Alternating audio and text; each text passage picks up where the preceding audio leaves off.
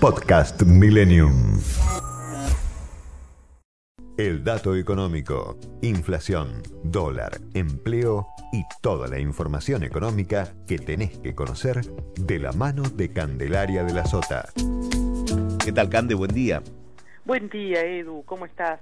Muy bien, muy bien. ¿Hoy se anuncia el índice de inflación de julio o mañana?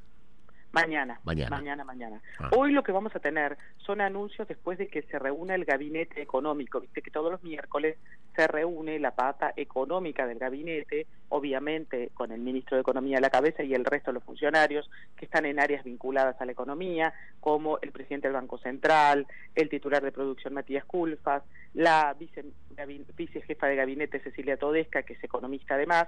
Se hace esa reunión que todos los miércoles se hace y se esperan anuncios en los que participaría el propio presidente hoy por la tarde. Se dice que vinculados a algunas facilidades para los monotributistas.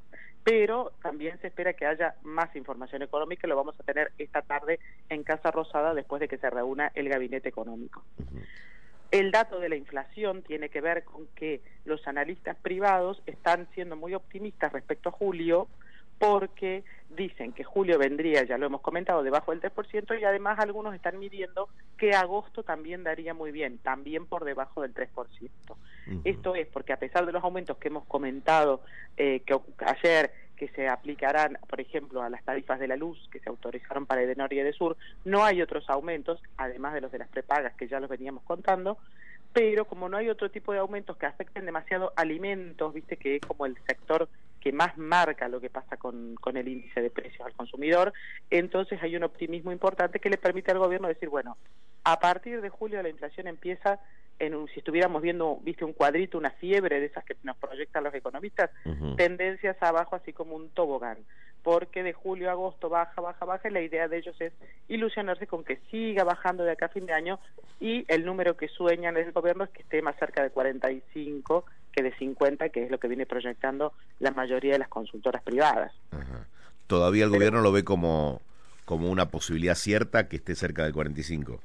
Exactamente, todavía se ilusionan, vamos a decirlo así, con que eso pueda ocurrir si sigue bajando pronunciadamente en agosto y luego en septiembre eso se replica, en fin, si eso los ayuda, ¿por qué es importante que ocurra en la última etapa del año, Edu? Porque siempre hay un efecto arrastre tanto del crecimiento de la economía como de la inflación de un país del último trimestre del año para el primer trimestre del año siguiente. Entonces, es importante para el gobierno poder proyectar una inflación menor en el 2022 con una economía más ordenada y funcionando más a pleno que la del 2021. Es como una muy buena noticia que podrían dar.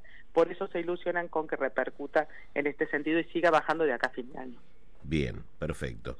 En un ratito vamos a hablar con un industrial acerca de lo que la UIA está proponiendo, que es eh, impedir el ingreso a quienes no se vacunen. Todo un tema, ¿no? Gran polémica. Mucha polémica, exactamente, que si no tienen las dos vacunas realmente eh, no pueden estar incluidos en los procesos productivos, ¿no? Eh, bueno, en el gobierno no descartan, en algún momento se habló de la obligatoriedad de la vacuna, pero también se habló de este esta suerte de dar un pasaporte para distintas actividades cuando tenés las dos dosis y así estimular, ¿no? A quien tenga las dos dosis a poder ingresar a determinados lugares. Eh, restaurantes, teatros, cines y los lugares de recreación que se están abriendo. Ahora, ya que puedas entrar a tu trabajo no con las, pues, que sea un requisito tener las dos vacunas, es una polémica, polémica muy fuerte, te diría yo. Ujú. Bien, perfecto. Pero bueno, hay muchos sectores que lo están, lo están pensando y, y la verdad hay muchas empresas que incluso organizaron tours para que sus trabajadores se vacunaran fuera del país cuando aquí no había la cantidad de vacunas que hay ahora. Entonces, eh, no fue una cosa obligatoria, pero muchos invitaron a sus trabajadores a viajar a Estados Unidos a vacunarse, se quedaban unos días y volvían, generalmente con una dosis de la Johnson, eh, y esto lo hicieron muchas empresas de capitales internacionales con una nómina de, de empleados muy importante.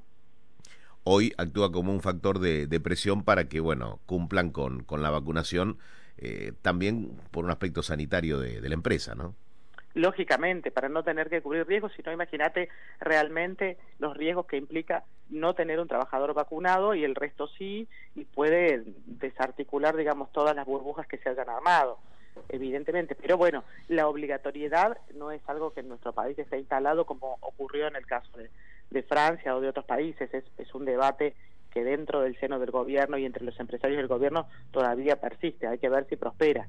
A lo mejor le encuentran una vuelta, que es lo que quisieran desde el gobierno, para que la palabra que usemos no sea obligatoriedad, ¿no? sino que haya un estímulo o exista esto del pasaporte o alguna manera de decirlo más elegante sin decir que queremos que las vacunas sean obligatorias, ¿no? Eso están pensando. Clarito. Gracias, Cande. ¿Nos encontramos mañana? Hasta mañana, Edu. Un placer. Chao, chao.